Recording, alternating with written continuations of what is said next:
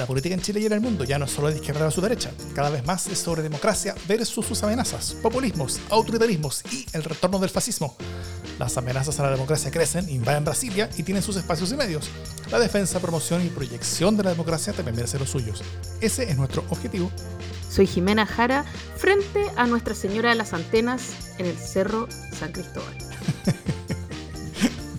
y yo soy Davor Mimisa desde Plaza Italia, donde este jueves la Sinfónica tocará la novena del tío Ludwig van. Mm. Esto es democracia en LSD.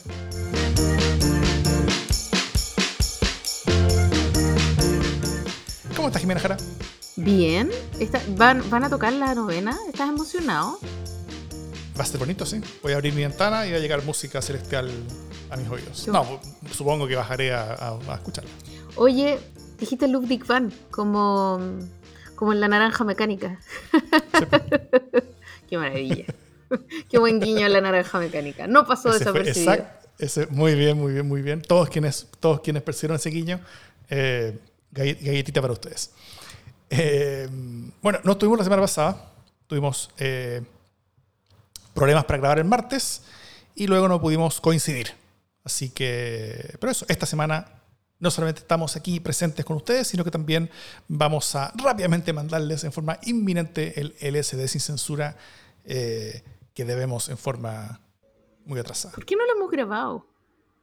¿Por qué? ¿Por O sea, qué la somos así? la semana pasada No, ya sé, ya sé que la semana pasada no, pero antes de eso, antes de eso ya era enero. ¿En qué hemos La estado? semana anterior tú me dijiste que la siguiente íbamos a grabar porque no podías y la primera, Ya sí, pues, ya sí. Todo es culpa de Jimena, como siempre. No todo, pero, Pero casi, todo. pero casi.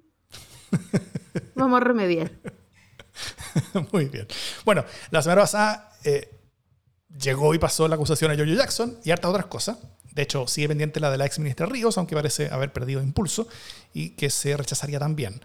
eh, con la ayuda del Partido Republicano, ni más ni menos. Pero, pero bueno, hoy vamos a mirar para adelante, así que los temas de hoy van a ser, vamos a conversar sobre los primeros aprontes del nuevo proceso constitucional, eh, ya que estamos entre medio de decisiones re importantes, entre la designación de los designados y la tole tole por la configuración de las listas.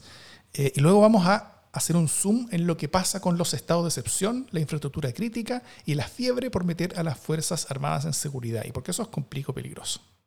¿No, Jimé? Así es. Ya, pues. Vamos entonces con los temas de la semana.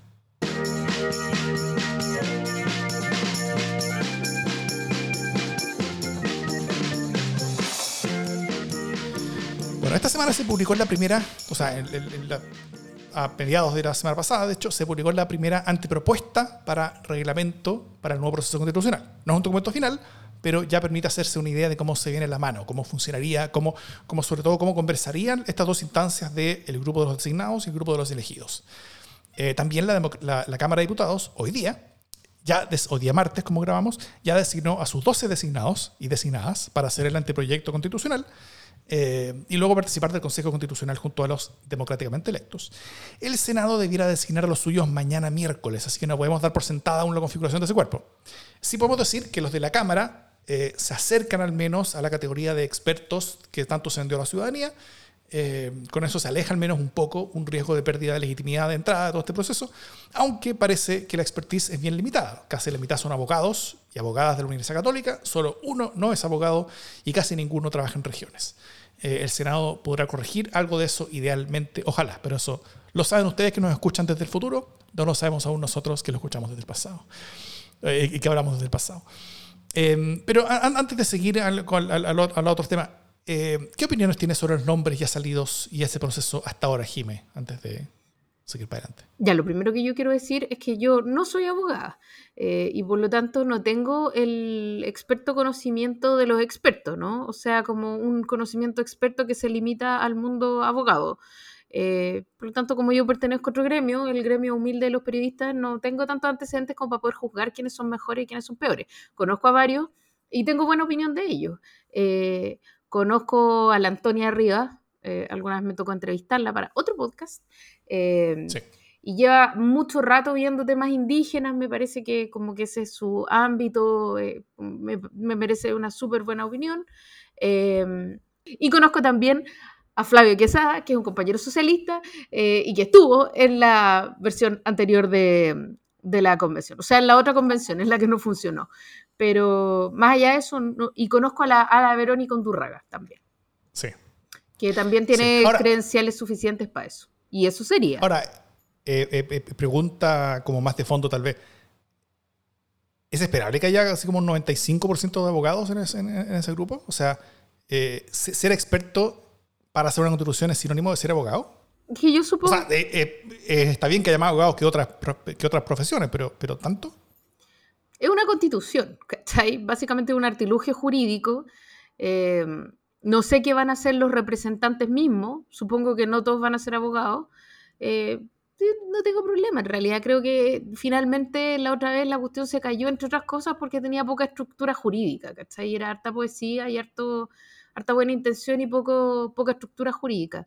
Yo creo que ahí no, no tengo mayor rollo, o sea, como que no sé qué podría estar haciendo un ingeniero básicamente, ¿cachai? No, nada en contra de los ingenieros, tampoco sé mucho que podrían estar haciendo muchos periodistas, salvo el hecho como que evitemos que salga bien y tal, ¿cachai?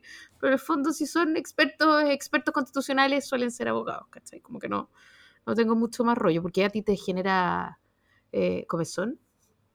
O sea, me, genera comezón, sí, pues. O sea, creo que, que, está bien que haya más abogados que otras, que otras eh, profesiones, pero, pero creo que que no es eh, un grupo suficientemente multidisciplinario, cosa de poder abordar el problema desde todos, o, ni siquiera todos, sino que desde, desde los suficientes eh, aspectos que se merece la situación. O sea, en en construir un edificio no son todos obreros, ¿cachai? También hay ingenieros, también hay calculistas, también hay, hay, hay, hay, hay gente que se dedica como al, al, al, al, trabajo en la comunidad, también hay, hay, distintas disciplinas que son las que hacen una cosa, a pesar de que la mayoría esté haciendo como la cosa principal, pero, pero, pero muchas otras miradas que son necesarias para que una cosa se construya bien. Eh, y aquí creo que es un riesgo, además solo lo planteo como riesgo. Eh, lo otro que se viene es la inscripción de las listas para la elección de consejeros constitucionales. Las listas se inscriben el 6 de febrero, o sea, en menos de dos semanas, y a esta hora no hay ni listas claras ni muchas candidaturas decididas tampoco. Em, hasta ahora los republicanos no quieren ir con la derecha tradicional y prefieren ir con el Partido de la Gente. El Partido de la Gente ahora está haciendo una consulta para ver su política de alianzas. Mientras tanto, al menos parte de la derecha tradicional tampoco quiere ir con los republicanos. Eh, sí quiere ir con los amarillos y con los demócratas, los que parece que estarían de, acuerdo con eso. Eh, entre los mil y un oficialismo las cosas no están miel sobre hojuelas. Eh, eh, así que desde el gobierno quieren que haya una sola gran lista desde el Partido Comunista hasta la democracia cristiana, pero desde la DC no quieren sumarse a Prodignidad. Eh, el PPD parece preferir ir con la DC, igual que los radicales y los liberales, mientras el Partido Socialista estará tratando de convencer a todos de ir juntos, porque si no van a tener que decidir ir o con unos o con los otros, eh, y no parece que esa decisión les sea muy fácil. Como socialista, Jimé, como socialista, ¿qué te gustaría que pase y qué crees que va a pasar? Esta es una pregunta tricky para mí. ¿eh? Puedes omitirla. No, no, no, ¿cómo la voy a omitir? Si tampoco sea una pregunta difícil como de responder adecuadamente, pero eso no significa que yo sea una cagona y no, no quiera responder, ¿cachai? Como que en el fondo igual hay que tomar partido en algún momento. Eh, yo entiendo que la postura oficial de mi partido es eh, ir en una lista conjunta, en general. Em, pero yo como ser humano, así como yo como persona socialista, estoy súper dolida como con, o sea, como que yo no olvido, ¿cachai? Porque no solo soy socialista, soy escorpión. Entonces eso significa que no olvido todos los desaires que se nos hizo eh, a lo largo del año electoral 2022, que fue solo, eh, o sea, perdón, 2021, eh, que no fue hace tanto. Entonces cuando, cuando nos dejaron afuera de dos posibles pactos, ¿no? Eh, estoy hablando para las elecciones de mayo del 2021 y después nos dejaron fuera eh, de las parlamentarias posibles eh, en la primaria del 2021. cuando, cuando en el fondo se nos marginó como socialistas porque éramos la peste, el asco y los 30 años, uno dice ya, ok, este es el estado de cosas, eh, ellos son como tienen el derecho de querer ir con uno o de encontrar que uno es leproso de la historia, ¿cachai? Pero si ellos encuentran que uno es leproso de la historia, no pueden después venir a bailar con uno, pues, ¿cachai? O sea, como que eso hay, hay, esa pregunta no te la acepto, ¿cachai? Como que en el fondo siento que eh, Antes no, pero ahora sí. O sea, ahora que ellos son la lista del indulto, quieren ir con la lista de los 30 años. Como, no sé, ¿cachai? Entiendo que hay una lógica que es como solo si va unida la concertación más, ¿cachai? Apruebo dignidad o exconcertación o nueva mayoría, o como queráis decirle, digamos, socialismo democrático hoy día, eh, con apruebo dignidad. Entiendo que hay una cuestión de racionalidad política. Pero también creo que en política no todo puede ser pura racionalidad, ¿cachai? Eh, o sea, hay momentos en que uno dice, ¿sabes qué? Basta esta cuestión, ¿cachai? Si uno no se puede aliar solo porque tiene mejores posibilidades electorales. También en algún momento uno debe decir, ¿sabes qué? Too much, ¿cachai?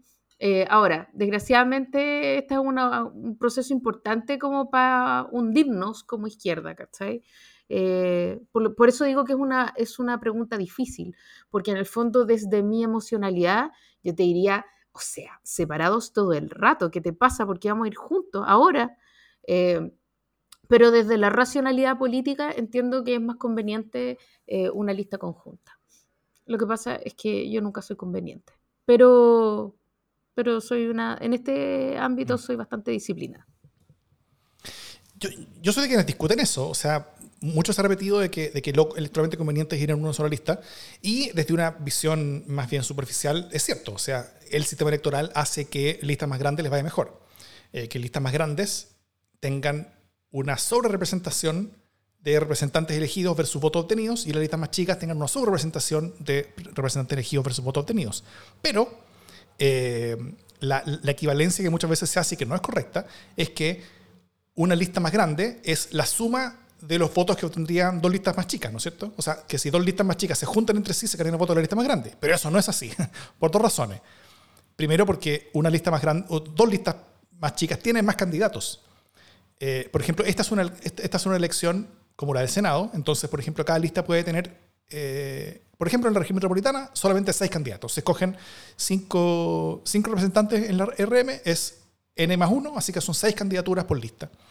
Pero las seis candidaturas por lista en Santiago van a poder lograr representar ciertos mundos, ciertas cosas, pero 12 candidaturas, que es la que te llevarían dos listas, representan mucha más gente. O sea, pueden conectarse con mucha más gente, pueden llegar a nichos más pequeños, pueden, pueden llegar a más gente. Entonces, eh, es cierto que la lista más grande va a ser representada, pero también es cierto que, que, dos listas más chicas eh, pueden tener una suma de votos mayor, porque van a tener más candidatos. Y también, y esta, esta cosa no es menor, no es lo mismo eh, o sea, una lista políticamente amplia en partidos no es lo mismo que una lista políticamente amplia en el electorado.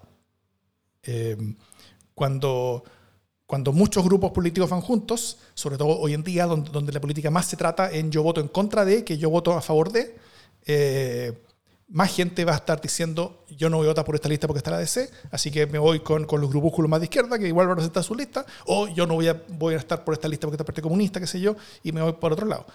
Eh, con eso no es que haya demasiada gente de centro en Chile o dos millones de votantes que van a hacer eso, pero no se necesita que haya mucha gente para que el impacto sea no menor el, electoralmente eh, y, que, pueda compensar eh, ese premio a la lista grande o castigo a la lista chica que da por la configuración del sistema electoral.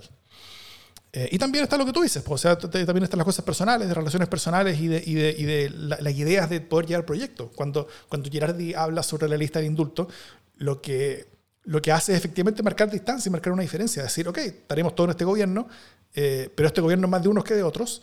Las metidas de patas son evidentemente más de unos que de otros. Claramente uno ve en las encuestas como los, los ministros de gobierno eh, más queridos son más de un lado que de otro. el presidente no es muy querido eh, eh, y, y, todo eso efectivamente construye incentivos muy fuertes a que un mundo prefiera mantener su identidad un poco más alejada eh, que del otro. Y eso no es solamente por autointerés, ojo. Eso, por un lado, es autointerés, ¿cierto? Es, poder tener futuro, es, no hundirse en un barco que ven que se puede estar hundiendo. Pero también tiene que ver con, con que hacerlo así permite hacerle mucho más fácil a mucha gente votar por partidos de gobierno que si querían todos juntos les, sería mucho más difícil votar por esa lista única de gobierno. Eh, y eso permite que los, que los oficialismos, la suma de los oficialismos, obtengan no solamente más votos, sino que también obtengan más representantes en el Consejo. Eh, como todos no sabemos qué va a pasar, el voto es obligatorio, no hay muchos antecedentes ante eso. las últimas elecciones a, senador no son buena referencia porque no hay con voto voluntario. La, última elección de, plebiscito tampoco es muy buena referencia porque si bien fue voto obligatorio, se elegía una cosa muy distinta, muy particular. Eh, entonces no hay mucha claridad sobre qué es lo que va a pasar y cómo, pero... Eh, pero creo que el llegar y decir simplemente que la lista más grande es lo que conviene electoralmente es un poquito superficial y creo que hay muy buenas razones para pensar que eso no necesariamente es así.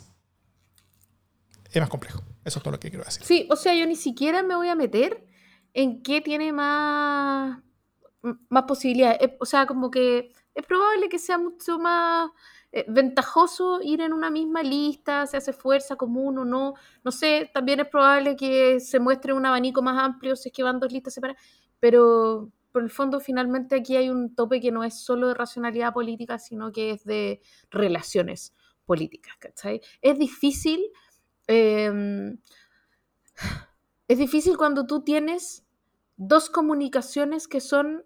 Eh, tremendamente enfrentadas entre sí. O sea, tú tenías una relación de dos coaliciones que primero como que, no, si estamos juntos somos casi que una misma alianza de gobierno, eh, pero que a cierto rato tú tenías de gente importante de este gobierno, eh, por ejemplo, Giorgio Jackson, descalificaciones como igual fuertes, así como en realidad somos mejores, tenemos otros valores, nada que ver. Eh, aunque después digan que no, aunque después le quiten el piso, o sea, esta crítica constante de que ustedes son súper ratas, son súper pencas, son súper rancios, eh, ok, ¿cachai? Igual siento que el socialismo democrático, salvo Fidel Espinosa, que igual se está mal medicado, eh, se, se le va como, pucha, se lo va comiendo piola, ¿cachai? Eh, o sea, la gente, los voceros del socialismo han sido súper leales, todo el rato prestándole ropa al gobierno, de hecho le han prestado más ropa al gobierno que muchas veces la propia alianza original de gobierno, ¿cierto? Y están en el gobierno y están bien y, en general bastante, bastante aplicados, ¿sí? Eh, pero a pesar de eso, también hay un momento en que tú decís, oye, bueno, pero ¿cuáles son las condiciones en las que vamos a operar juntos?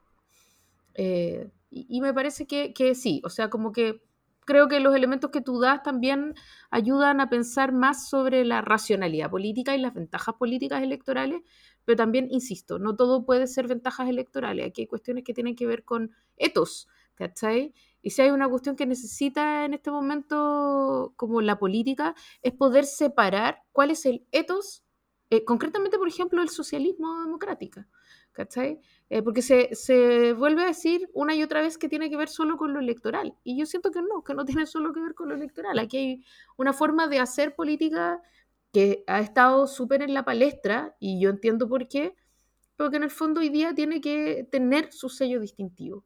Eh, y a mí me parece que eso también se hace a través de las listas electorales. Mm. Ahora, una cosa que creo que se entiende bastante bien en muchos ámbitos, muchos planos, es que desde el gobierno se quiera ir en una sola lista. O sea, las y los ministros de socialismo democrático que, son, que están en el gobierno están empujando sus propios partidos para ir en una sola lista. Y eso se entiende eh, eh, eh, bien racionalmente porque cuando hay dos listas de gobierno, esas dos listas van a competir entre sí. va a haber gente que o va a votar por una o va a votar por la otra. Los candidatos en terreno van a estar peleándose los votos. y, si, algo sabemos de las elecciones democráticas es que no es normalmente eh, el, momento de mayor convivencia entre competidores, ¿no es cierto? Eh, eh, antes cuando teníamos binominal y, la competencia era interlista, o sea, donde, donde, el, candidato número uno de la lista de, dar parte competía básicamente con el candidato número dos de, esa misma lista en vez de con los de frente, y ahí las competencias eran duras, eran muy fuertes. Ahora, entre dos listas distintas son las competencias, iban a haber dos, dos listas distintas compitiendo de, toda gente que se supone que apoya el gobierno, y toda gente que tiene representantes en el gobierno, de, partidos que tienen gente sentada en el gabinete, sentada en la moneda. ¿Cómo son esas reuniones de gabinete? ¿Cómo son esa, e, esa convivencia? ¿O, qué tipo de, de, acuerdo de convivencia se requiere hacer? ¿Y qué cosa sería esperable que se logre? Porque me imagino que, que, que, hay que tener como, como expectativas sensatas en esto, eh, para que no se desmadre todo, porque no es difícil pensar que si una competencia democrática electoral se vuelve dura, eso puede tener impacto muy fuerte, muy duro en el gobierno. O sea, eh, separando aún más, aún más las coaliciones del gobierno y haciendo finalmente que el gobierno sea ingobernable, que el gobierno tenga que elegir con qué coalición se queda y que la otra se va y simplemente ser un gobierno de ultra mínima minoría porque simplemente la, capacidad de convivir adentro sea invivible. Sí, estoy de acuerdo. O sea, creo que, efectivamente hay que ponerle, o sea, también no ir juntos en una misma lista no significa que, no que sean intratables, ¿cachai? Que sean dos coaliciones que se odian. Em, pero, pero me parece que es parte de una conversación identitaria y también de poder, Davor, sí, eso es cierto. Eh, que va a afectar también a lo que ocurra dentro del gobierno. O sea, los resultados de esas elecciones, después del día en que se elijan los representantes, van a, van a marcar también lo que ocurre en el gobierno, ¿cierto? ¿Quién tiene más peso mm. específico? Ese, ese gallito, si tú querís, que es un gallito que existe, para que nos vamos a hacer los cuchos, eh, ese gallito se va a definir fuertemente también si es que van en listas separadas por quién, eh, en el fondo, eh, a quién le va mejor. y también si el desastre es generalizado, va a haber que repartir culpa. y ahí van a quedar más o menos equilibrados. Oye, y, sin, sin, dar, eh, sin dar tanto como, como pronóstico o algo así, ¿pero tú crees que, se viene, que, va a ser complicada la elección para el PS si es que tiene que elegir entre una u otra lista? ¿Cómo? No entiendo. No entiendo la pregunta. ¿Me, podría repetir la pregunta? Por supuesto. Que, que, que tú crees que la, que la decisión del PS va a ser difícil. Em, no, yo creo que la decisión del PS tiende a ser bastante alineada. Eh, en el fondo no va, lo que dijo ya la Paulina Boganovich es que no van a forzar a los socios eh, del socialismo democrático a pensar como ellos quieren, o sea, como que nosotros queremos una lista juntos, eh, pero si estos otros gallos no quieren, ¿qué le vamos a hacer? ¿Cachai? O sea, como que nosotros no nos vamos a ir solos con el, con el Frente Amplio, o sea, eso no va a pasar, ¿cachai? Nosotros estamos súper claros de cuál es el ámbito de pertenencia, entonces, eh, desde ese punto de vista es como, además porque el socialismo, como lo dijo alguien eh, que está aquí en el, como en el chat en vivo, en el fondo las bases socialistas igual están dolidas, entonces, esta es una decisión de racionalidad política que tiene que ver como con, con la mesa eh, del PS, la mesa directiva, pero que no necesariamente representa el sentir del PS. O sea, como que, y los PS que lo entendemos como yo, ¿no? Como yo no quisiera, entiendo por qué, pero no siento ninguna inclinación en mi corazón. Entonces, finalmente un poco, o sea, además, digámoslo, esto es como que la cuña que se mandó Guillo Girardi, eh, que generó roncha en todos lados, igual era una super cuña, ¿cachai? Como que mató con el nombre. Tremenda o sea, loco, la lista del indulto, ¿cachai? Como que. Eh, como igual se lo faena un poco. Entonces, eh, no sé, como que no creo que sea una decisión tan difícil. Creo que la decisión oficial es ir juntos, eh, pero si no resulta, no es culpa mía. como es un poco. Claro. Em, una, una última cosa eh, porque incluso si cuando hay acuerdo de listas, y si es que hay acuerdo eventualmente y, la lista en la configuración está más o menos hecha, es que como se vería más o menos que estarían los, republicanos junto con el Partido de la Gente tal vez, eh, por otro lado estaría Chile Vamos junto con estos grupúsculos que no son partidos, pero, pero, pero les darían un, par de cupos de, partido de formación. Eh, por otro lado estaría Socialismo Democrático junto con la democracia cristiana, al parecer, o sea, básicamente sería, la lista de la concerta. y por otro lado, eh, a Y tal vez haya otros grupúsculos distintos con los, verdes que siempre van, que, que el eh, Sharp intentará presentar candidaturas, cosas, hacer el mayor daño posible al mundo de Boric. Tratar de conquistar el eh, mundo. claro. Eh, y, cosas así. Pero mi pregunta es, o, la preocupación de, de, muchos es, ¿cómo llenar esas listas después? Porque no es como que estén sobrando los candidatos día en política. Después de como 150 elecciones tan seguidas, eh, sobre todo en el mundo, por ejemplo, Frente Amplio, donde toda su gente está dentro del gobierno, eh, e, e, está re difícil. O sea, no va a haber campañas muy largas, no va a haber mucha plata en las campañas. Las campañas van a ser de territorios súper amplios. El hecho de que, sean, de, que sea una elección igual que la de, las senadores, eso también implica que los candidatos que sirven son candidatos similares a los que sirven para elecciones a senadores, o sea, personas que ya tienen nombre, personas que son conocidas en, territorios bastante amplios, que son capaces de hacer campañas súper grandes en territorio, que, que, tengan ojalá eh, eh, bases hacia abajo que, que, les permita tener... Eh, y, y todas esas cosas no son fáciles, sobre todo para mundos políticos nuevos. Por eso, por ejemplo, han, han salido eh, la idea de estar nombrando o, trayendo, como de traer del retiro a, viejos tercios, ¿no es cierto? Se han, se han, hablado nombres como Andrés Saldívar, Carmen Frey, Sergio Vitar, Guido Girardi, Adrián El Piano, Ricardo Núñez, José Antonio Viregallo, Juan Pablo Letelier, Germán Becker, Valdo Procuritz, Mundo Eluchan, Senal Larraín, Víctor Pérez. Eh, y, que son todas personas que han sido, fueron o, sirven como para el, perfil de esos senadores eh, y, y, que podrían servir para hacer campaña, porque no hay mucha otra gente. O sea, ¿de dónde sacan los partidos gente para, este tipo de cosas? De cualquier lado, me parece que ha quedado bastante claro, ¿no?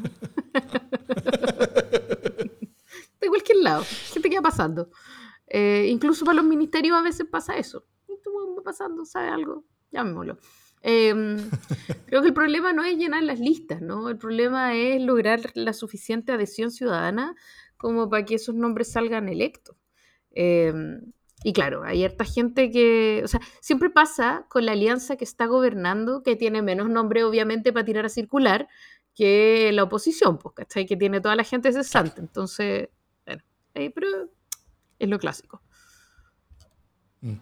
Bueno, simplemente para notarlas como, como unas dificultades, eh, los convencionales del proceso anterior no quedaron tan bien, digamos, o sea, como que varios quedaron bien, bien dañados. No es ya, o sea, pero nadie piensa. lo más nadie cree que vaya a ir. Nadie cree que vaya a ir Baradit, ponte tú, de nuevo. No, claro. Bueno, de hecho tampoco puede. O sea, todos los que fueron consejeros eh, convencionales la pasada no pueden por ley. O sea, se le hizo la ley, se, lo, se impidió. Eh, además, quienes van a ser candidatos, a, quienes pueden ser, quienes van a ser elegidos consejeros ahora, no van a poder ser candidatos a elecciones cercanas, ni a las municipales, ni parlamentarias, ni presidenciales. Eso dejó afuera inmediatamente a París, a, a Barnken y, y a otros más para bien, yo creo. Y eh, eh, todo eso lo hace también menos, menos atractivo a mucha gente. Sí, porque además va a sesionar cuánto eh, tiempo, Davor. Son un par de meses, claro, son, son como tres, cuatro meses, entonces es, es, re poco tiempo, es un sacrificio muy grande hacia el futuro para, para, para, muy poco tiempo de protagonismo. Entonces, que además puede salir no es mal. atractivo, por eso. Ah, puede salir mal. Y, y, y, y, pueden quedar como parias, como varios del proceso anterior quedaron. Entonces, no, es atractivo. Así que si usted quiere ser candidato, eh, avise. Avísenos. Su partido y su, y su partido se lo agradecerá. O sea, en este momento hay, más gente que quiere donar sangre que gente que, que, crea que le conviene ir a esta elección, decís tú. Harta más. O sea, harta más. Donar sangre, sí, de hecho. Hay, hay, hay, menos costo, menos riesgo. Eh. Bueno, pero a mí me gustaría cerrar simplemente con un miedo que yo tengo. A ver. Em, que, los designados por el Congreso van a armar un anteproyecto, ¿no es cierto? E, este, ya, salió el, pre-reglamento, así que sabemos más o menos cómo funcionar esa, dinámica. Luego los democráticamente elegidos van a unirse a esos designados y van a poder modificar ese proyecto. Pero ¿cuánto van a modificarlo en la realidad? Eh, mi miedo es que no mucho. Eh, como que ya ven un anteproyecto y, los electos van a llegar con dinámicas ya hechas, con, gente que ya está y que, va a defender sus propias ideas que ya están en papel. Eh, sacar algo del papel que ya está es, mucho más difícil que meter una cosa nueva. Eh, entonces va a ser muy difícil cambiar lo que ya se hizo. Y es muy difícil también el encontrar espacios para hacer cosas que sean importantes que no se hayan decidido ya. O sea, por ejemplo, sistema político, cosas así, se supone que se van a decir todas en el anteproyecto. Entonces, me preocupa el espacio limitado que van a tener las autoridades elegidas. y, y, y y que la ciudadanía termine mirando cómo se inventó un proceso de participación electoral ciudadana, obligatorio, ni más ni menos, eh, no porque la ciudadanía tenga poder real en cómo ser construida la constitución, sino más bien en un simulacro de participación, y, que esto se entiende como un engaño. Eh, y eso es una preocupación que yo tengo, porque el proceso constitucional anterior fracasó por varias razones, pero, pero una no menor fue el no haber tratado con respeto a la ciudadanía que iba a decidir con su voto si aceptaba o no los resultados de trabajo. Y, haber votado desde la ducha fue una falta de respeto, evidentemente. Y eso causó que mucha gente eh, no quisiera aprobar lo que, lo que hizo ese mundo que le faltó el respeto. Eh, pero el llamar a una elección para que después los elegidos no tengan mucho pito que tocar en un texto que puede ya estar listo o casi listo y que puedan hacer cambios cosméticos nomás, eh, yo creo que también ser una falta de respeto bien grande. Y, y, y, temo que están cometiendo el mismo error del proceso anterior, el olvidarse de que la pega del Consejo no es escribir una constitución, sino que es escribir una propuesta de constitución sobre la que otros van a tener que decidir. Y si no hay especial cuidado en darle alto espacio de participación y decisión eh, a quienes van a ser escogidos democráticamente por esos mismos otros, eh, entonces todo se vuelve a caer. Ese es mi miedo. Eso. Sí, yo creo que una cuestión que, que desgraciadamente se desacopló en la versión anterior, digamos, en el proceso anterior, es que como que se desacoplaron los ítems con, eh, contenidos y participación, ¿sí? Como que en el proceso anterior era como que todo junto, obviamente. Los contenidos los decide la ciudadanía y la ciudadanía participa y también iniciativas como populares de normas y etcétera. Todo, todo es como todo todos, ¿cierto? Eh, y eso generó un charquicán que, que, fue complejo, que fue conflictivo que nos dio además varios, varias vergüenzas, ¿no? Eh, entonces, finalmente, la idea de algo mejor, entre comillas, es más ordenada eh, y, y, ya, con participación, porque recordemos que esto fue lo más discutido, ¿no? O sea, cuánta participación le daba ya la idea de la participación. Y finalmente se sancionó en lo menos posible, que era lo que le convenía a la derecha. Eh, entonces, el ítem participación es efectivamente cosmético, para que nos vamos a engañar, eh, no es determinante. Y los contenidos están en otro lado, la participación va por un lado, los contenidos van por otra. Eh, y la participación es como, sí, me gustan los contenidos que pusieron otros. Fin. Y los representantes están un poco como para discutir esencialmente sobre este ante anteproyecto, si les gusta o no les gusta, como para hacer en el fondo mociones parlamentarias, ¿sí? Es como eh, arreglos. Eh, puede que nos guste, puede que no nos guste, pero no sacamos nada con engañarnos, po. o sea, creo yo. Como, ¿para qué vamos a hacer como que pueden, como, aquí no hay hoja en blanco, la hoja en blanco la escriben otros, eh, la escriben los expertos. Y sobre eso discuten los elegidos. Puede que nos guste, puede que no nos guste, pero eso es lo que quedó. O sea, yo creo que aquí hay que ser súper carne perro, como en el sentido de decir, ¿sabes qué? No, ¿Para qué vamos a estar discutiendo cuestiones que ya sabemos que están muertas? ¿Cachai? O sea, si esa cuestión ya se enterró. Yo insisto, el luto yo, yo ya lo hice por lo menos. No, yo ya no espero mucho más. Espero que esta cuestión ojalá funcione. Pero, pero así como creer que esto es altamente democrático, no le pidamos que sea lo que lo otro pudo haber sido. No fue. Ya no. No, está bien. Mi, mi, mi, mi drama no es tanto de que esto se haga en forma democrática, abierta, pura. Para mí, que, o sea, si, si, si te cuestión le escribe chat GPT, ya, está bien, que le, que le escriba chat GPT. Pero, pero, pero mi miedo es que esto se rechace. Y yo creo que para que no se rechace hay que tratar con respeto a la ciudadanía. Y, y, y por último, hay que ser súper honesto en qué es lo que se está haciendo. Y no sé si se está haciendo tan honesto. O sea, creo que, por ejemplo, ahora en, el primer, en, el primer, eh, la primera gran decisión, que era qué personas se, se elegían, eh, se designaban desde el Congreso, se escogió a personas que eran más o menos expertos y, y, se, o, o, que, o, que, pueden ser entendidos así, eh, que es un concepto que, que, que, como que no dice nada, pero, pero, pero, pero que puede no estar tan lejos de lo que las personas imaginaban. Eh, y por lo que se saltó esta, esta valla, yo creo. Pero, eh, pero, pero ¿cómo? O sea, va a haber una campaña, va a haber franja, probablemente franja electoral, van a haber listas, va a haber candidaturas que van a hacer campaña, va a haber un montón de gente haciendo y trabajando, diciendo que van, que, que, que van a escribir una cuestión, que van a tener una influencia en algo y que después cuando sean elegidos no van a tener esa influencia. A mí me, me, me, me, preocupa ese choque entre esa realidad que se construye, sobre todo en campaña, con la realidad que ocurre después cuando estos dos mundos, entre los designados y los elegidos, se unan y, eh, y resulta que, ya no, que los elegidos ya no tengan mucho que hacer. Es como los cores, decís tú. Claro. los programas y las ideas y las promesas de los cores son, pero para morirse. Y después los gallos están ahí sentados. No quiero desmerecer a ningún core, pero puta, poder no es lo que les sobra. Ya. Así nomás.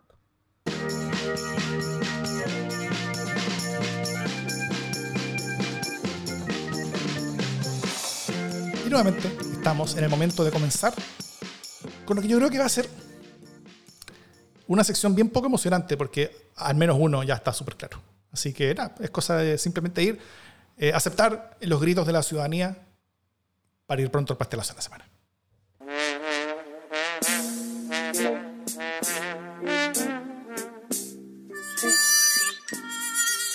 En seis minutos criticaron a la subsecretaria de la cartera, trataron de loco al embajador argentino, reconocen que el rechazo a Dominga fue promesa de campaña, discuten sobre hacer diversas amenazas diplomáticas a Argentina, llaman amurrado al senador Quintana. Eh, todo eso en una reunión de Cancillería, con la canciller presente y con parte de su equipo. Eh, conversación que es grabada en audio. Audio que es enviado, al parecer por error, a la prensa, mientras el presidente está en Argentina en la reunión de CELAC. Francamente, si esto fue un deliberado intento de sabotaje, fue demoledor. Si esto solamente fue un increíble cúmulo de condoros que se sumaron entre sí, realmente hay que tener talento para cagarla tanto en tan poco tiempo. Eh, el gobierno vuelve a demostrar que no necesita ninguna oposición para hundirse solo. Lo único gracioso de todo esto lo único que no fue terrible, yo creo, es, eh, es lo poco que se demoró el senador Quintana en salir a alegar, básicamente, que lo la razón a los que dando la razón a lo que a, lo que dijeron de él en la grabación de que era un amurrado. O sea, salió a amurrarse. Este weón es súper taimado. Estoy súper indignado que me hayan dicho. Estoy súper estoy súper taimado que me hayan dicho desmado. Claro, no. pastelazo. No, pero pastelazo a nivel. nada que hacer. Sí. Ahora, es un súper pastelazo. Yo no alcanzo a saber qué tanta gravedad tiene. O sea, es un pastelazo, sin duda. Em, como que a alguien se le arrancó el, audio. Esa es la impresión que yo tengo. Pero, pero ¿qué, tan, ¿qué tan grave es lo que se dijo? Como que no. Habiendo estado presente en muchas conversaciones de este tipo, a lo mejor ya perdí el asombro, ¿cachai? Pero escucho el audio y es como. Oh, sí, es una revolución. O sea, como que se habla así en las reuniones, ¿no? Como no es nada tan sorprendente ni nada, en verdad. Como que lo más penca es que se filtrara, creo yo. Ese es como el gran pastelazo, más que lo que se habla. Mira, eh, cuando se hablan cosas que son importantes para, para, como conversaciones diplomáticas, es, es, bastante grave porque tú finalmente estás mostrando tu carta. Tú estás mostrando tu carta como país. Entonces, tiene un, tiene un nivel de gravedad de Estado. O sea, no solamente político y gobierno, que, eso está, es, es, evidente. O sea, la, la sola torpeza de, de, la filtración misma ya es, es, una, es, un, es, un, es, un, eh, un, problema político justificable. Pero, o sea, como, como entendible como problema político. Pero, pero es un problema de Estado también cuando tú estás revelando conversaciones internas de la estructura diplomática sobre tu, la relación con tu vecino, cuando tú, tú, tú estás teniendo un problema con, con el mejor de tu vecino. Eh, y, esto sale el día en que tu presidente está en el país vecino con el, ese presidente en una reunión con muchos otros presidentes, ¿cachai? Poniendo vergüenza a tu presidente. O sea, realmente es, malo en muchos niveles, muchos niveles. Sí, además como la gran pregunta es por qué se graban, por qué se graban estas cosas. En fin. Yo tengo mi pastelazo eh, eh, bastante decibeles más abajo, ¿ah? pero pero igual ya como que me parece eh, triste y como, o tristemente recurrente, ¿no? Que es que em, la serie Mía Salud eh, reportó que se robó un densímetro nuclear. O sea, pero espérate, espérate. Se robó un densímetro nuclear de un cooler, porque es como un recipiente tipo cooler, en una camioneta en Quilicura. Entonces es como, como tú decís, oye, ¿qué andan haciendo con un densímetro nuclear en un cooler en Quilicura que dejan ahí estacionado? Oye, eh, acompáñame a comprar unos puchitos, dejémoslo aquí nomás. Es bien insólito que trasladen un, como un densímetro nuclear y lo dejen en un cooler así como desatendido. Ya, pero no solo eso es un pastelazo, sino que además no es que se perdió un densímetro nuclear, es que se perdió otro densímetro nuclear. Porque esta cuestión ya pasó, ponte tú, esto es como... Eh, eh, pero si pasa, pasa como 10 veces al año, pero si pasa cada rato. Es como un loop, ¿cachai? Entonces, es como un chiste. Eh, en San Miguel, en diciembre del año pasado, también se perdió un densímetro nuclear.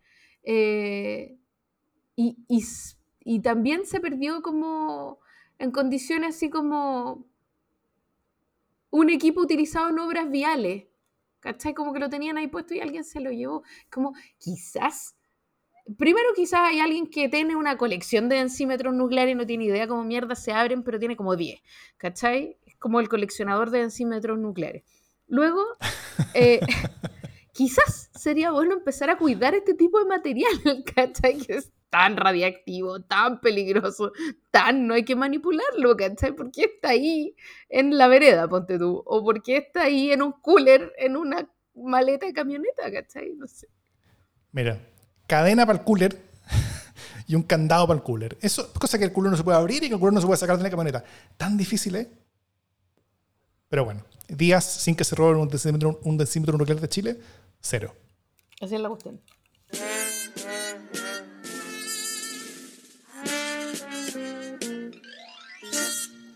Oye, em,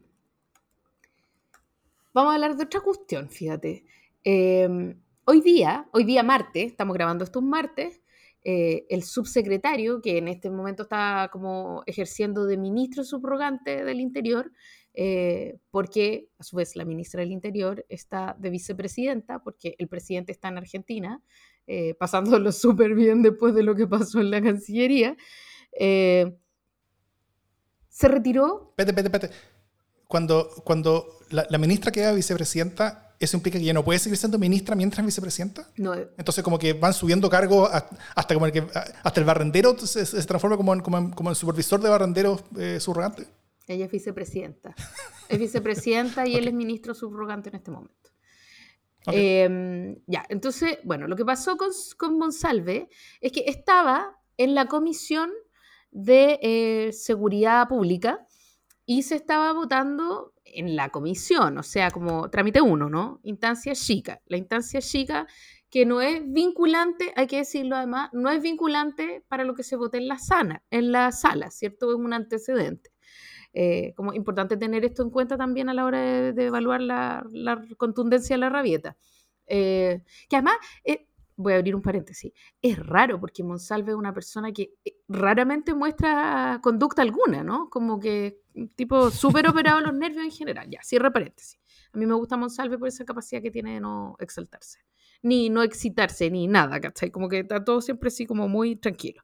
Ya, eh, dicho esto estaba en la comisión votándose esta ley, este proyecto de infraestructura crítica que, entre otras muchas cosas, permite que las Fuerzas Armadas auxilien en las labores de eh, control fronterizo, ¿cierto? Eh, y entonces, por una moción que pusieron tres diputados de la derecha, que te digo al tiro quiénes son porque lo anoté, porque obvio que me acuerdo, me olvido todos los nombres, eh, de los diputados Longton, Alessandri y Andrés Joanet, se elimina el que los jefes designados para el mando de las fuerzas tengan la responsabilidad del resguardo del orden público en las áreas determinadas en las que tengan que controlar, ¿cierto?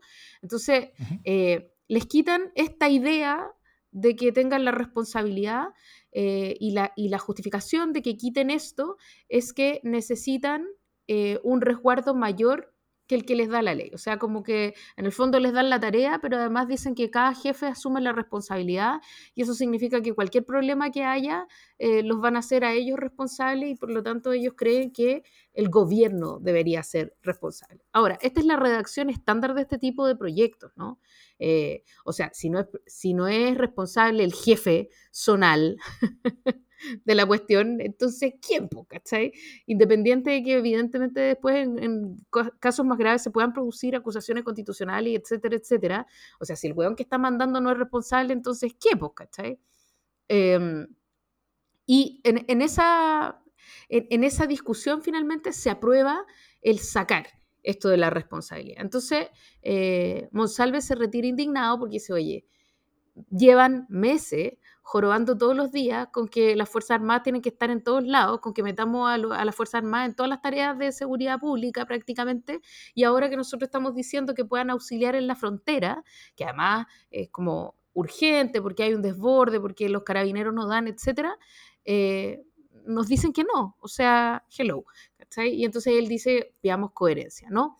Eh, y bueno, esto, como dije, se votó en la comisión este día miércoles, ustedes que probablemente están escuchando, como dice Davor, esto del futuro, eh, ya van a saber si esto se aprobó o no se aprobó en la sala, ¿cierto? Eh, pero a mí me sirve esta discusión en la que además eh, el otro día estuvo conversando, el, asistió el, el general en jefe del ejército, sí. ¿cómo se llama? Iturriaga. Iturriaga. Eh, y dijo que eh, básicamente cuando se les pedía que ayudaran en el orden público, eh, se, desvirtuó, se desvirtuaban las funciones de las Fuerzas Armadas. O sea, básicamente cuando tú les pedís, les pedís que caminen más que en chicle, ya no pueden caminar más, ¿no? o sea, poco le faltó para decir además que ellos están súper ocupados, como en, los, en, el casino de la esquina. Y rápidamente salió, por supuesto, a pegarle la ministra del Interior, Carolina Toa, a decirle, mire, ¿sabe qué? El rol de las Fuerzas Armadas de la, de la Constitución eh, está en la Constitución y se determina eh, por las necesidades del país en ese momento. Así que gracias, pero ustedes son no deliberantes, guárdese. Eh, pero más allá de eso, a mí me parece que hay una conversación interesante hoy día de, ah, ¿Por qué nos importa lo que diga el comandante en jefe del ejército en lugar de mandarlo como toca? Eh, B. Eh, ¿Por qué se producen estas inconsistencias entre queremos que estén los milicos en todos lados y luego eh, en realidad no queremos que estén los milicos sino los vamos a proteger todo el tiempo? Y en tercer lugar, ¿qué es, cuál es el ánimo que permite esta conversación en la que se espera que los milicos estén en todo? ¿no? ¿Cuál es el nivel como de exasperación o de nerviosismo eh, que permite este tipo de conversaciones. Bueno, pregunta, a esa pregunta, respuestas rápidas.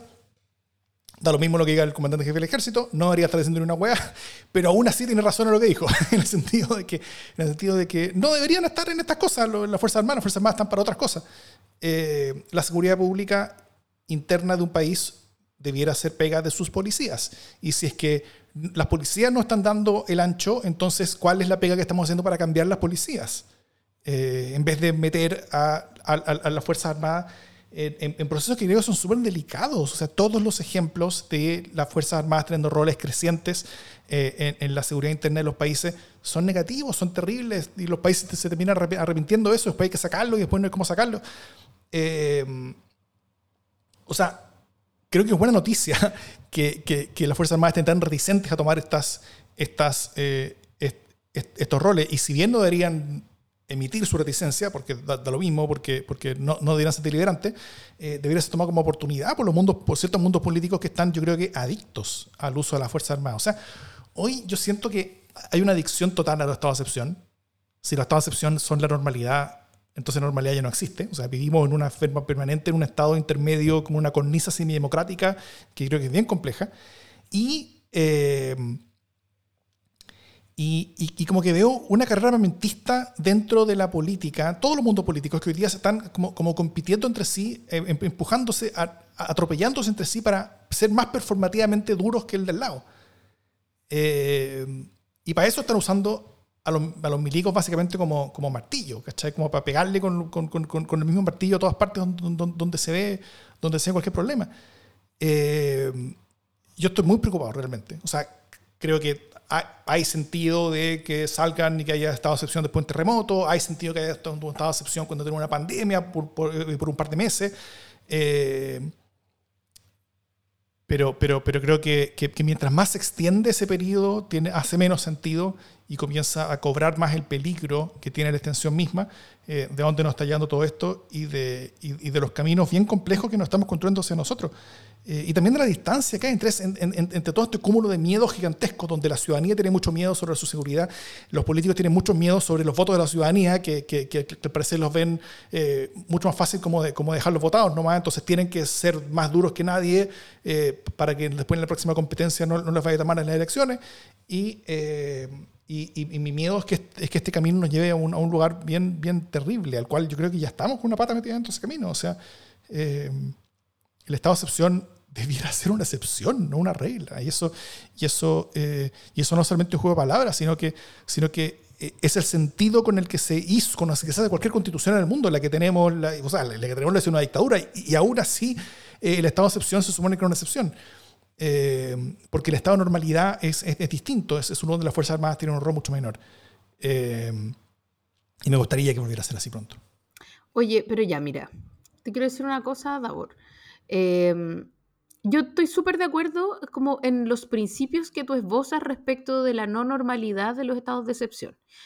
Estando de acuerdo con eso, me parece que es súper importante separar lo que el milico, perdón, lo que Iturriaga dice como en torno a todo esto que tú dices, como, o sea, a mí me parece que la alocución de Iturriaga no tiene nada que ver como con la calidad de la democracia, la pertinencia de los estados de sitio, la necesidad de que las policías eh, recuperen el control del orden público o, o siquiera si es que es una fuerza, si es que ya que se se da la tupé de deliberar, cuando se supone que encabeza una institución no deliberante, tampoco es que diga, oye, ¿sabéis qué?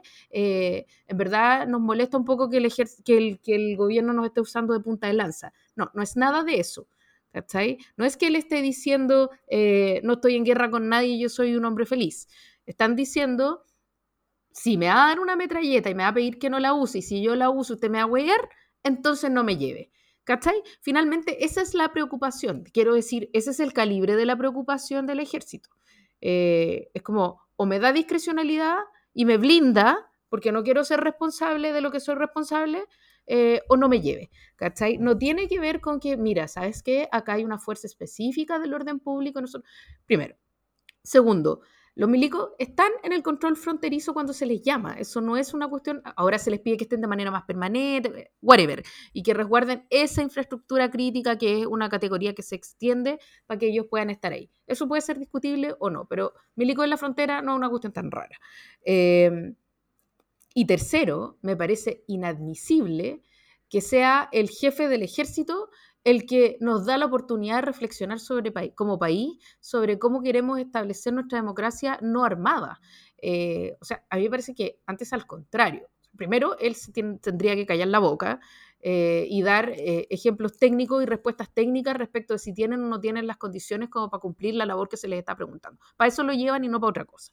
y segundo, que, que, es lo que a mí verdaderamente me parece complejo, es que efectivamente comparto contigo la idea de que hay un ánimo súper descuadrado de, que los milicos tienen que estar en todos lados. O sea, como que hay, tiene que haber un estado de excepción en la macrozona sur, tiene que haber un estado de excepción en la macrozona norte y tiene que haber un estado de excepción, no sé, en la macrozona centro.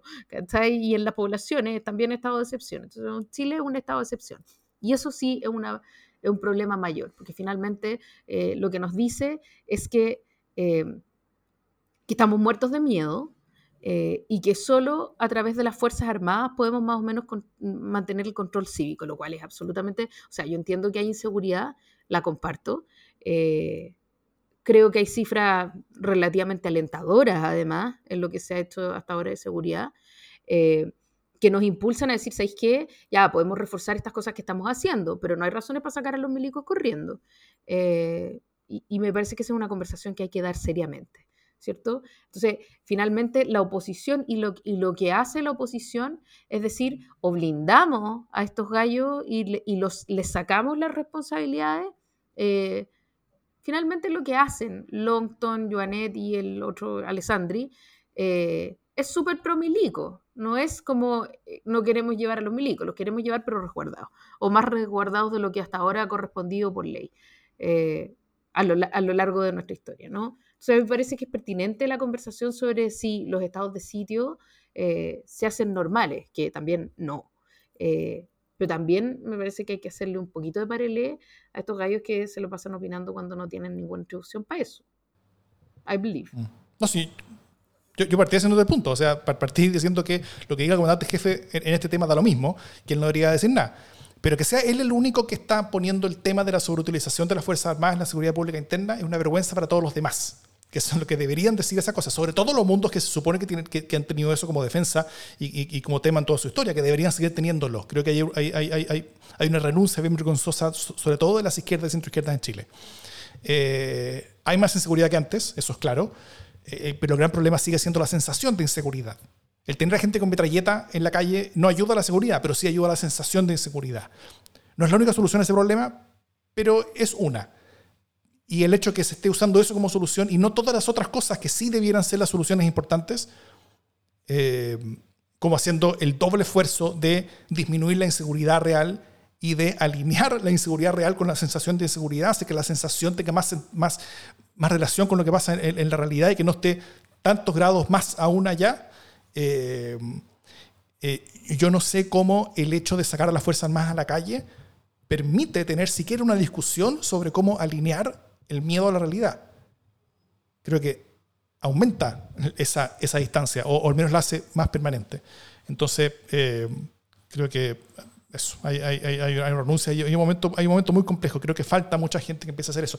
Y los buenos resultados en seguridad, por ejemplo, el, con el 40% de disminución de año a año en, en, en los hechos de, de, como, de, como delincuencia grave rural en el sur, en Araucanía, eh, debieran empezar a, hacerse, a, a que nos hagamos preguntas. O sea, si es que, si es que esos crímenes subieron, no sé, 30% y, se, y, y, por eso llamamos a un estado de excepción y mandamos los milicos para allá. Eh, ahora que bajó un 40%, o sea que está más seguro de lo que estaba antes de que llegaran los milicos, ¿no es hora de, empezar a hablar de que, de que ya los milicos salgan de ahí? Es que porque están los milicos.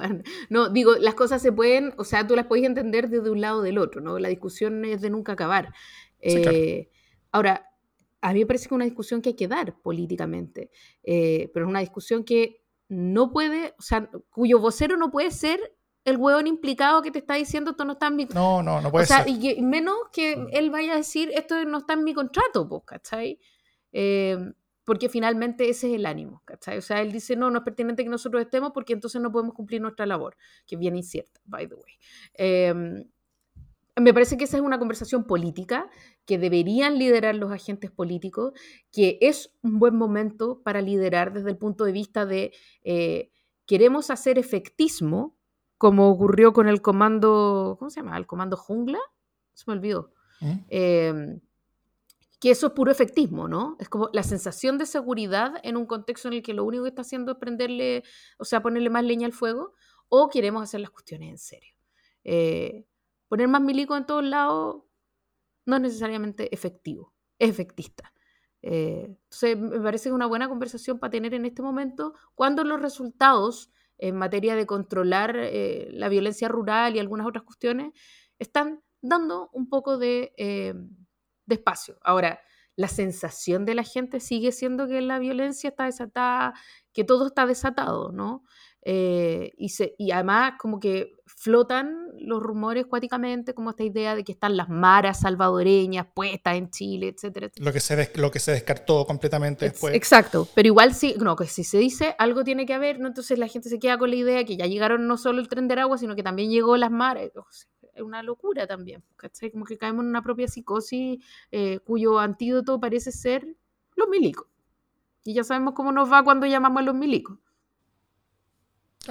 Una discusión política que sí yo creo que se podría tener es, es eh, el gran impacto positivo que ha tenido la ley de, eh, contra el robo de madera que, se, que, que, que, que al parecer ha, logrado desarticular un par, de, un, un, par de las grandes bandas, bandas en las cuales participaban empresarios y, y, y había como, como, un tejido social importante ya metido, y fueron desarticuladas un, un, par de esas, no todo el contexto fue desarticulado, pero, pero parte fue desarticulado, y esa desarticulación no solamente implicó que haya menos madera robada, sino que implica que haya menos eh, predios tomados, porque la toma de los predios era parte como, como del negocio del robo de madera, eh, hubo, hay, hay, hay, menos eh, utilización de armas, hay, menos, hay, hay, muchas otras cosas que van cayendo por este, este efecto eh, y este impacto bien focalizado en contra del crimen organizado que, yo creo que tiene mucho impacto y está demostrando tener mucho impacto. Y eso debería ser tomado por la política como un camino positivo a seguir y a priorizar más áreas. Y críticas justas y críticas que se pueden hacer es como, por ejemplo, el presidente Boric votó en contra de esa ley contra los diputados y hoy día está básicamente eh, siendo salvado por esa ley cuando es presidente. Eh, pero, pero, eh, pero aún así, la ley fue, fue aprobada en, su gobierno, o sea, él, la promulgó, él, la firmó, fue, fue aprobada de hecho como en agosto, septiembre, no fue hace mucho. entonces solamente la segunda mitad del año es, donde se pudo ver bien sus efectos y, y es un trabajo del gobierno pasado, un trabajo de este gobierno que ha, que, ha, logrado tener impactos bien profundos. Eh, y ahí hay, discusiones políticas creo que súper válidas, súper honestas y súper potentes y buenas que se pueden tener sobre cosas que están teniendo efectividad, sobre cosas que están funcionando, sobre cosas que están teniendo impacto real en la vida real de las personas. Eh, porque lo, peor que podemos hacer es volver a hacer lo que se hizo antes, y lo que en parte se está haciendo ahora, de por, esta, por este combate a la sensación de inseguridad, terminemos haciendo acciones efectistas que terminen aumentando la inseguridad. O sea, el, el comando jungla se, sacó unas fotos muy impresionantes que, que estaban destinadas a la, sensación de seguridad, em, empezó a patrullar los caminos y empezó a, disparar a las personas inocentes. Cuando te empiezan a disparar, tu seguridad no aumenta, tu seguridad disminuye. o sea, eh, toda la problemática aumentó por culpa de ese efectismo.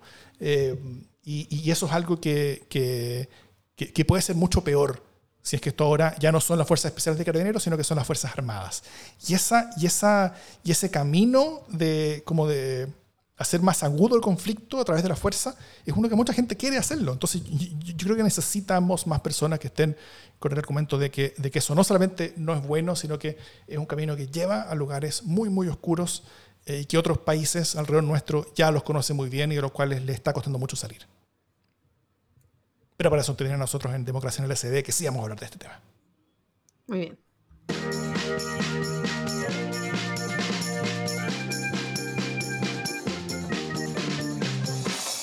Las buenas noticias.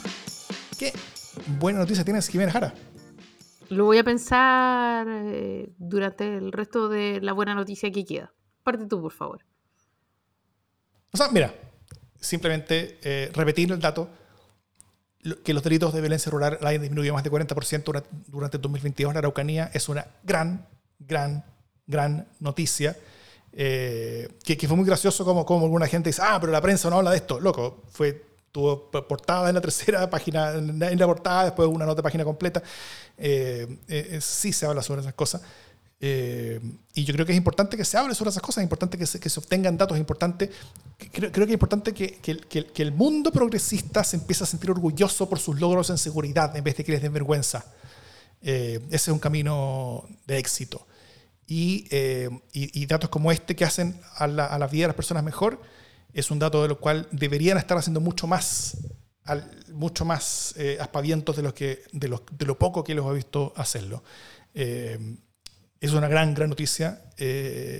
copernicano el cambio con respecto a las direcciones de seguridad que estamos viviendo y, y, y, creo que el gobierno debería empezar a combatir de manera inteligente y con, con, con relatos bien construidos esta, esta idea de que la derecha es buena en seguridad y mientras la izquierda es mala en seguridad, cuando es la izquierda la que está teniendo resultados en seguridad mientras la derecha tenía puras malas noticias. Qué raro que no se ha hablado de eso, ¿ah? Como de, de, lo mucho que se desentendió, o sea, que se llenó la boca la derecha hablando de seguridad y lo mucho que se desentendió finalmente de la gestión misma de la seguridad. Los resultados fueron terribles. Espantoso. Fueron terribles. El, el país que yo entregaron fue un país completamente desordenado, hecho socialmente en crímenes, todas las cosas. No todo es culpa de ellos. O sea, hay, muchas de estas cosas que son tendencias mundiales. O sea, la, pandemia trajo más crimen, trajo un crimen más violento a muchos países del mundo, Chile incluido. Eh, pero, pero, pero aún así el resultado, o sea, a ellos les gusta como el dato, el dato concreto, el dato concreto es muy malo para ellos. Y, y por eso creo que para ellos, para ellos ha sido tan importante estar siempre siendo tan agresivos sobre el gobierno, a pesar de los datos buenos que estamos dando el gobierno, eh, cosa de que, de que la gente esté mirando el gobierno, este gobierno, y no esté mirando tanto lo anterior. Eh, y creo que la pega que el gobierno no ha hecho es que se mire al menos un poquito más al anterior y, lo, y las cosas buenas que están pasando ahora. De acuerdo.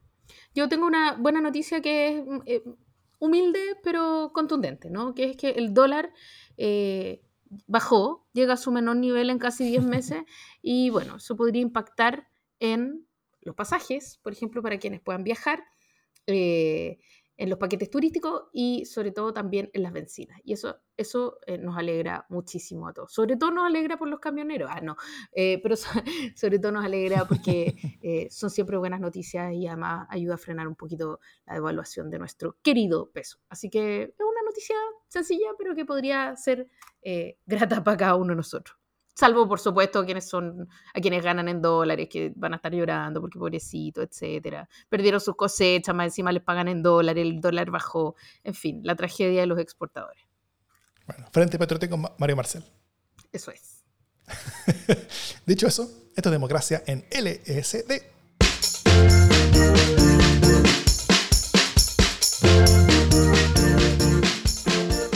Hoy tenemos que grabar, loco hay que grabar el, el S sin censura, ¿sí? ¿Cuándo? De esta semana no pasa, lo juro, lo juro. No, no tengo capacidad como de comprometerme hoy día a un día fijo, pero el viernes en la mañana. eh, ya, pues. O jueves en la mañana, no sé. Pero viernes podría. Pues también se puede. Y también se vienen vacaciones, ¿o no? La idea original que estamos teniendo para, para, empezar a avisar es que estaríamos acá hasta en el programa inmediatamente posterior a la inscripción de las listas. O sea, serían dos programas más, el siguiente, que todavía es enero, y el primero de febrero, el primer programa de febrero que también lo tendríamos. Y eso, y después sería un programa más de preguntas y respuestas del público. Entonces les vamos a empezar a pedir preguntas de ustedes, cosas que ustedes quieren que les contemos. Y con eso vamos a grabar un programa que vamos a tener tirar durante febrero con Jimena. Así. Cosa que nos acompañe en vacaciones. Y después nos veremos en marzo. Nos veremos en marzo.